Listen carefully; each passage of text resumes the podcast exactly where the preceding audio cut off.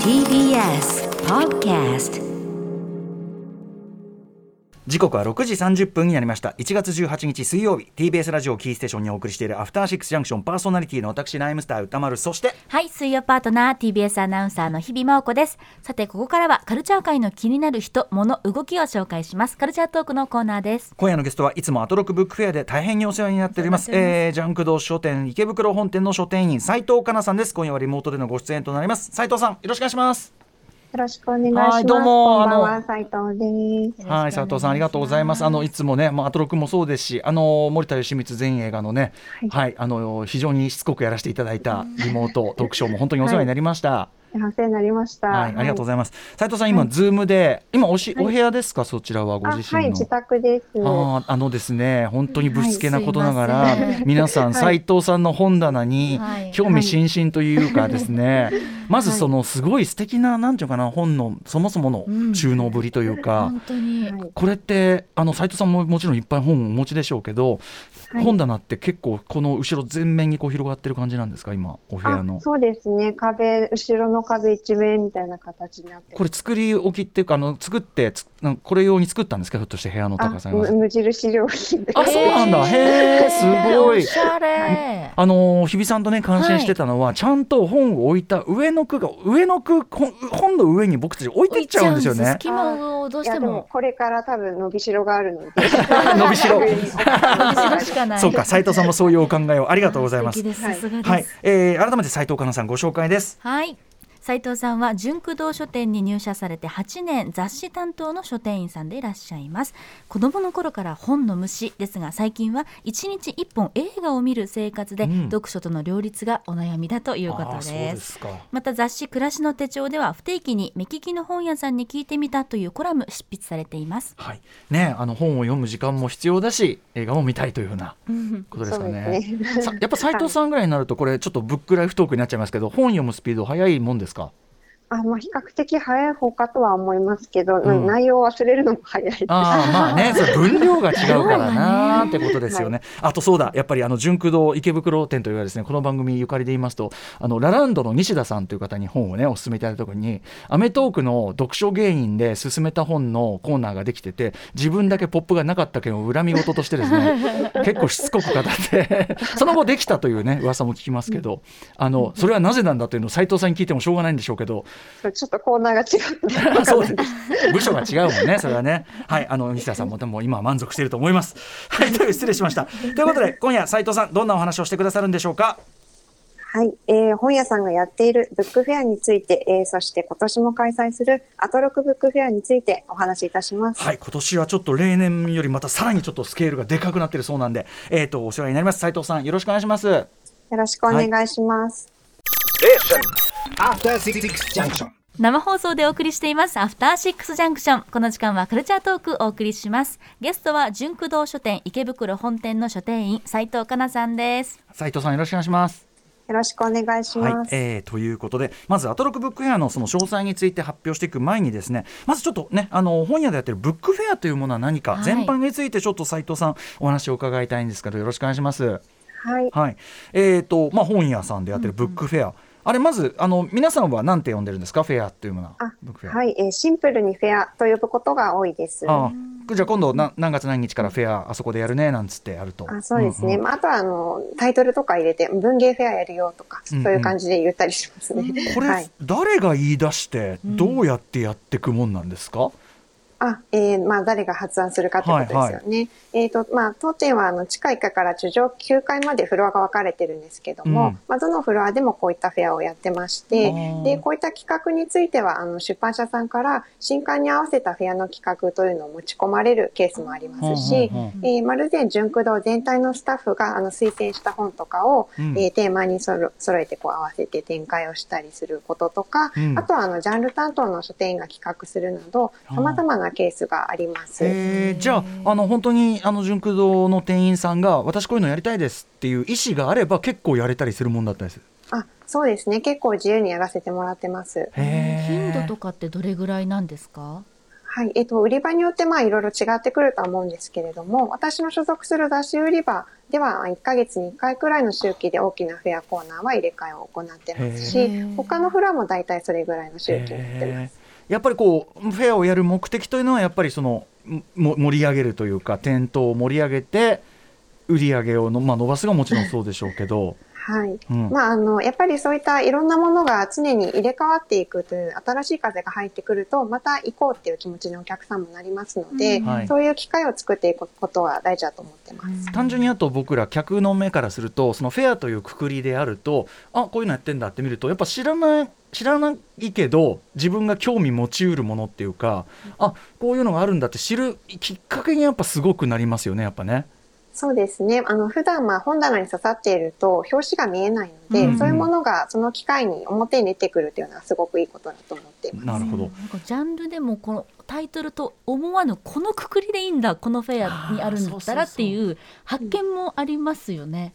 はい。そういう発見を作るのはやっぱり大事ですね。なるほどうんこれ斉藤さんご自身は今までどういうフェアを企画されてあの手応えがあったものとかってどのあたりがありますか？はい、えー私は雑誌担当なので、雑誌の特集に合わせてフェアを企画することが多いんですが、うんうん。文芸誌の文芸というあの川出さんが出しているものがあるんですが、はい。こちらで中国 SF が特集された時に、うん。まあ、特集に合わせて中国 SF フェアというのをやりまして、大体その選書としては80点くらいは選んですが、はい。結構反響があったフェアで、まあ、当時3体が話題になってたんですよ。うんうんで、その、まあ、3体のなら流れであったというか、中国、韓国などアジア系 SF っていうくくりでも広く注目が集まってたので、うんうん。これは反響が大きかったフェアになります。これ反響というのはやっぱりお客さんがまあ当然いっぱい買っていくとかこうやっぱり今普段はそういうの手に取らなそうな人が買っていく感じがありました？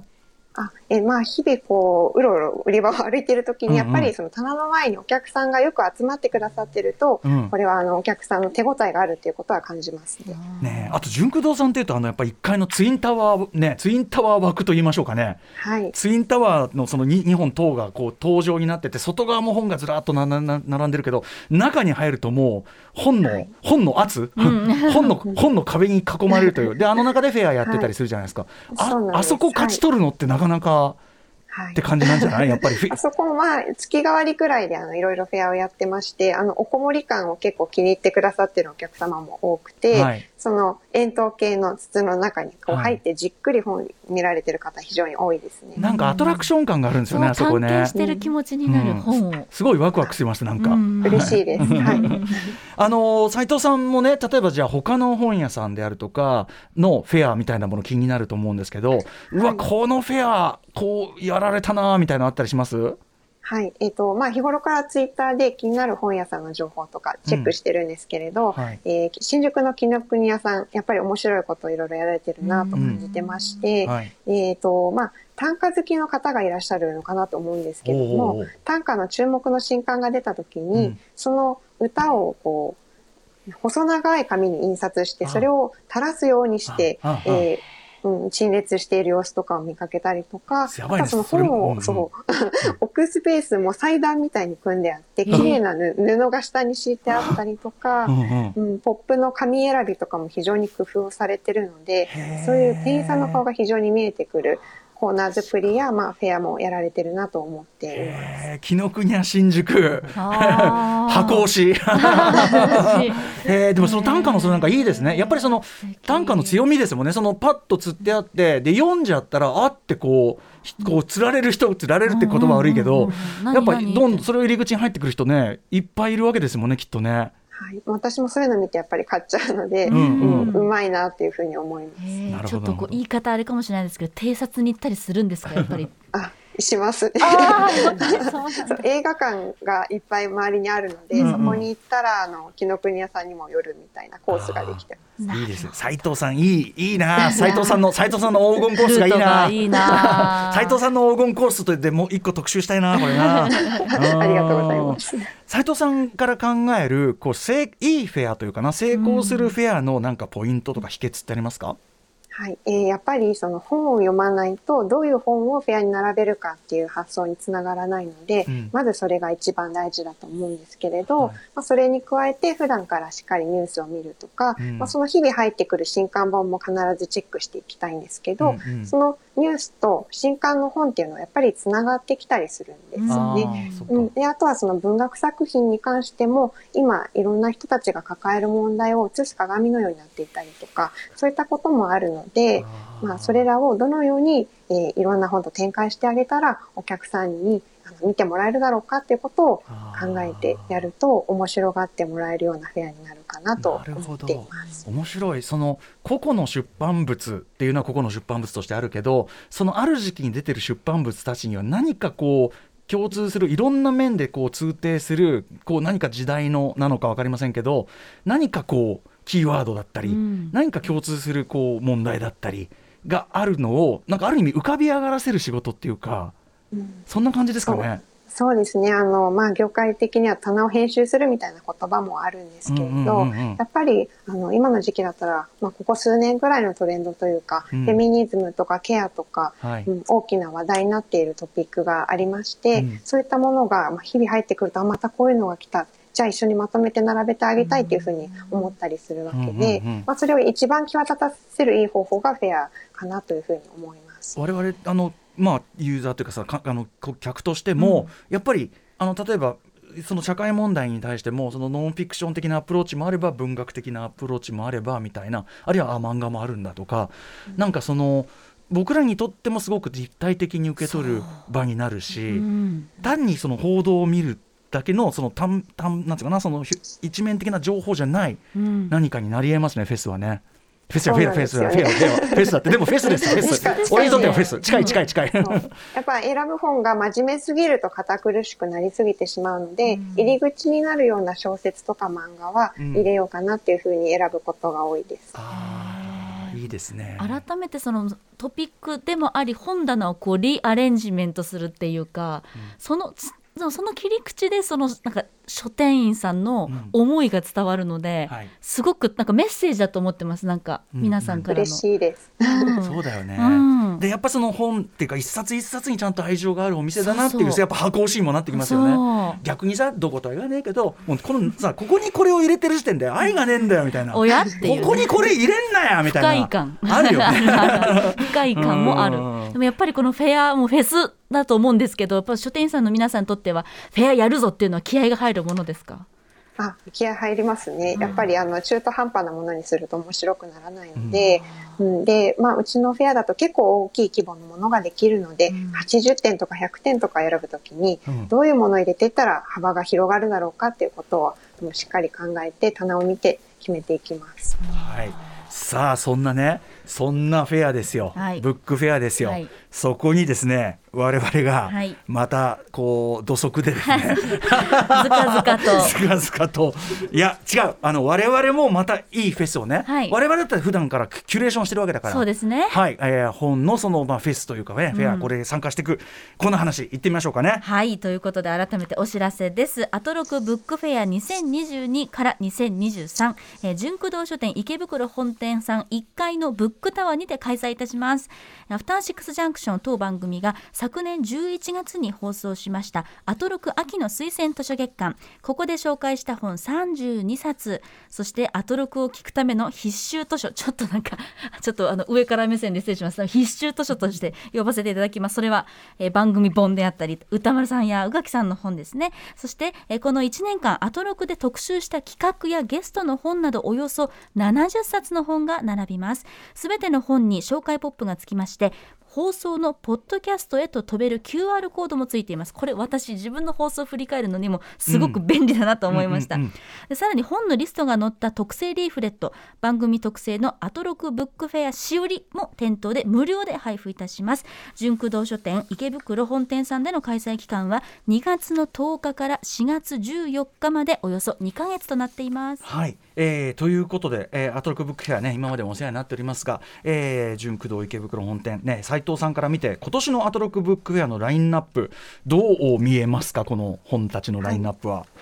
今年もあの面白いラインナップだなと思いまして、あの放送の時にどんなお話されてたかなっていうのが思い浮かんでくるので、うんうんまあリスナーにとってはやっぱりニヤニヤしながら見ちゃうような、うんうんフェアだなと思います。うんうんで特にあの今年のフィクションもいろいろ入っているので、その多様性も楽しいなと思いました。はいはい。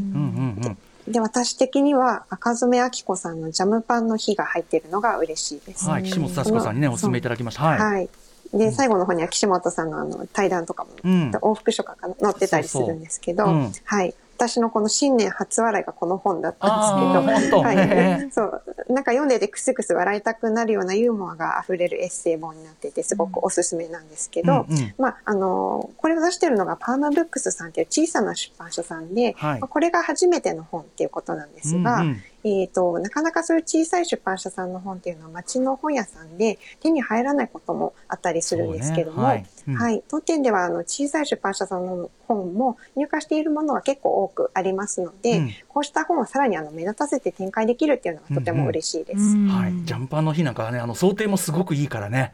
ぜひ手に取ってほしいですよね。はい。うんうん。そしてさらはいに今年は大掛かりということで、うんアトロックブックフェア委員会のこの方に詳細を詳しく聞きたいと思います。えー番組構成作家でアトロックブックフェア委員会の、えー古川光でござい委員ます。会があったんですね。委員会がが発足してたんですね。はい。今年はもう未曾有の大展開をするということでですね、あの純駆動さんのご好意にも甘えまして、ありがとうございます。このアトロックブックフェア2022-2023を他の書店さんでも今回かなり大々的に展開させていただくことになりました。純駆動さんありがとうございます。太っ腹ね。ありがとうございますはい。まずそもそも純駆動さん自体のこうんの参加体制というかバックアップ体制と言っていいんですかね、うんこれがまず非常にありがたくてですね、うんまず先ほど言ったこの純駆動書店池袋本店さん以外にも純駆動書店の大泉学園店南船橋店藤沢店それから滋賀草津店姫路店大阪本店三宮店福岡店そして丸善京都本店での開催も決まっております。全国エリア。ねはいありがとうございます。うんさらに、えーこちらも2月10日からの開催ということなんですけども東京の中江中井駅の駅前にあります伊能書店さんさらに、えー3月からの開催になる予定なんですけれども東京の西荻窪駅前にある今野書店さんそれから東京表参道交差点そばにある山陽堂書店さん山陽ど堂さん。はい。。歌丸さんとかもねあの、えーはい、島尾さんとね、対談させていただいたりしまねした。素敵な本当に本屋さん、うんさらに、えー青山ブックセンター本店さん出ました。出ました。はいうん。あと番組でもこれゆかりの深いですね和歌山の本屋プラグさあ、ん本屋プラグ。はい、ね。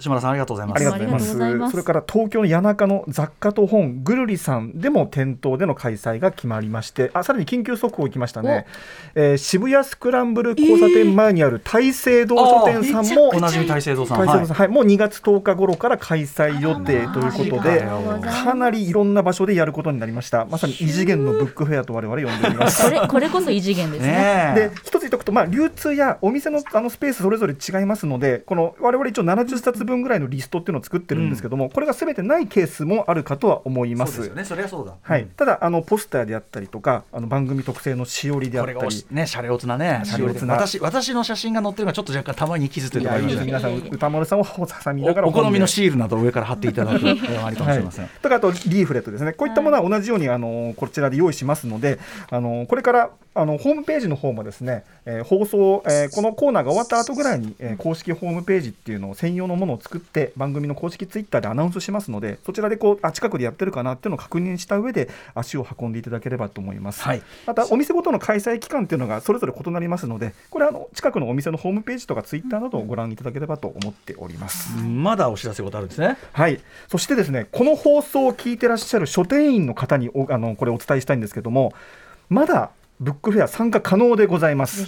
ので全国から、えー参加したいというお店募集したいと思います、えー期間や並べる本についてはこれもさっき言った通り書店さんのそれぞれできる範囲っていうのがあると思うのでこれはもうそのお店に合わせて、えーご用意いただければと思います。番組宛てに連絡いただければですねこちらからそのポスターであるとかリーフレットとかしおりとかっていうアトロクブックフェアキットっていうのをですね無償であの手配いたしますので、えーそしてなさらに番組の中でこの本屋さんでもやってるよっていうのをぜひアナウンスもさせていただきます、はい。これつまりだから開くのに全くあのそちらの負担なくてい。いですよというおことで。金かからずにやれますよということでございます。うん。はい、ということなんで、まあ、興味あるとか、うちもぜひやりたいよっていうこう書店関係の皆さんは、ぜひ、えー番組のメールアドレス、歌丸アットマーク tbs.co.jp、歌丸アットマーク tbs.co.jp まで、まあ、ブックフェアかブックフェア開催希望というメールを送っていただければ、えー、我々の方からまた返信いたしますので、えー、ぜひやらせていただければと思っております。はいということで詳細は特設サイトも、えーこれから開きますので、えー番組公式ツイッターの方からリンクを飛んでいってみてください。全国の心ある書店員の皆さんぜひ、えーお待ちしています。お待ちしております。ありがとうございます。といったあたりで、えー、斉藤さんお待たせしました。はい、えー最後に斉藤さんご自身からお知らせ事などあればぜひお願いしますはい、えー以前森田義満前衛が観光の際に歌丸さんにご登壇いただきオンラインでのイベントやりましたが、現在もあはい本当にお世話になりました。こっそり覗きに行ったんです実は。ね。はい。うん。はい。で、現在も定期的に、うん。はい、トークイベントの配信を行ってます。また、あの、店頭では各フロアで常に様々なフェアをやってますので、これらの情報は、純駆堂池袋店のツイッターアカウントにて発信してますので、ぜひチェックいただき、えーご来店ください。はいということでありがとうございます。斉藤さん本日あのというかまずはもうブックフェアね本当にあの手厚く。やっていただいてね本当に感謝いたします。ありがとうございます。い。やもうでもあの壮観だからね。ずらりと。じ僕我ながら自分でやってきた番組ながらやっぱそのリスト見るとうわこの番組何なの？みたいな。でそれがまたその物体としてそうなん皆さん皆さん皆さんが聞いてるこの番組が物体として物理として現れるわけですよ。オーラを感じていただきたい、ぜひ、ものとして。圧をね。そう、圧を、広田さんの絵本作家の広田さんが持ってきてくださった本とかも、うんうんうんうん形がまず違ってたりとか。手に取ってみて気がつくこと、多分いっぱいあると思うので、はいぜひ本物を見に。純駆動さんに行ってほしいです。皆さんご紹介いただいた本やっぱ想定可愛かったりするのも多いもんそうなんねですよ、ものとして本当に可愛い。うん、ということでぜひ皆さん純駆動商店池袋本店はじめアトロクブックフェアお立ち寄りいただければと思います。ということであ斉藤さんまたねちょっと今日はこういうちょっとプロモーションというか半分そんな感じでしたけどまたぜひ番組お願いします。斉藤さんのその黄金コース気になるわ。あとなんかシネマ借りていきたいですね。あおー シネマ借りて。今日ねそのそうですよ。映画見る時間忙しいのに。すいませんちょっと時間割いちゃって。はい。はいはいあとそのやっぱその書店員さんから見たなんとかみたいな本当面白いんで、ぜひちょっとまたお話伺いたいと思います。よろしくお願いします。ありがとうございます。はい、えーとい。うことで今夜のカルチャートークは純駆動書店池袋本店の書店員斉藤香奈さんをお迎えしてアトロクブックフェア2023開催のお知らせをさせていただきました斉藤さんありがとうございましたありがとうございました。ありがとうございありがとうございました。そして明日のこの時間はライターで研究者の富山由紀子さんが登場です宗教2世を扱ったコミック特にコミックエッセイについて富山先生に解説していただきますあの純駆動池袋本店さんでアトロクブックフェアやるっていう話からそういえばあのレーザー IMAX であの池袋ねグランドシネマサンシャインでノープ再上映するからさつって池袋行く用事の話になりそこからみんな時間調べになりチケットの残残 を確認し。チケットの残の確認が始まり 危うくあの時刻読みを忘れかけ。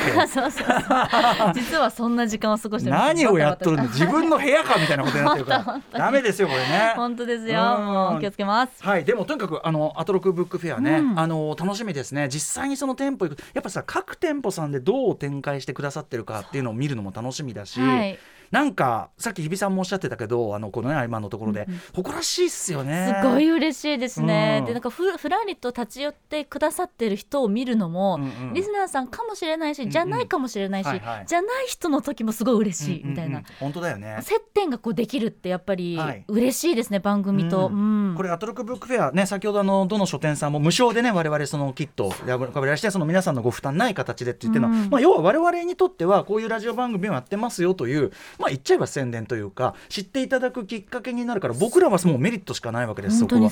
はい、で、まあ、本屋の皆さんもそれがきっかけで例えば、まあ、ラジオにねどうあのエフェクトするか分かんないけど本買う人があの増えるなり興味持つ人が増えるなりという動線ができるなら何よりでこれをこれがまさにウィンウィンといったところですからね。うん本当に。本当に。はい、ぜひあの全国の書店特にまあなんていうかなこの番組のなんていうのファンで言ってくださって、はい。であのかなおかつ本屋もやってますよなんていう方はぜひちょっとこの機会に例えばちょっとした町の本屋さんとかでどうやってやるこれは大きなところとは違うやり方があると思うしなんかそういうのも面白いんじゃないかなって気がしますけどね。お出かけの目的になりますからねブックフェアを見に行こうっていうのそうがそうそう、んしかもそのフェアをやることさっき日比さんもおっしゃった、やっぱその愛情その本にかけるああちゃんとしてるなっていう、うん。逆もあるじゃないですか。ああもう全然もう全然だよここ。おやーっていうね。品揃えのみならずだからここにこれを入れんなや。これタレント本じゃないのよこれみたいな。なそういうのもあるしねだから本当にあの我々たちは本屋しっかりいろんな形で盛り上げていきたいともありますのでぜひあのお手を挙げていただければと思います。After Six Junction.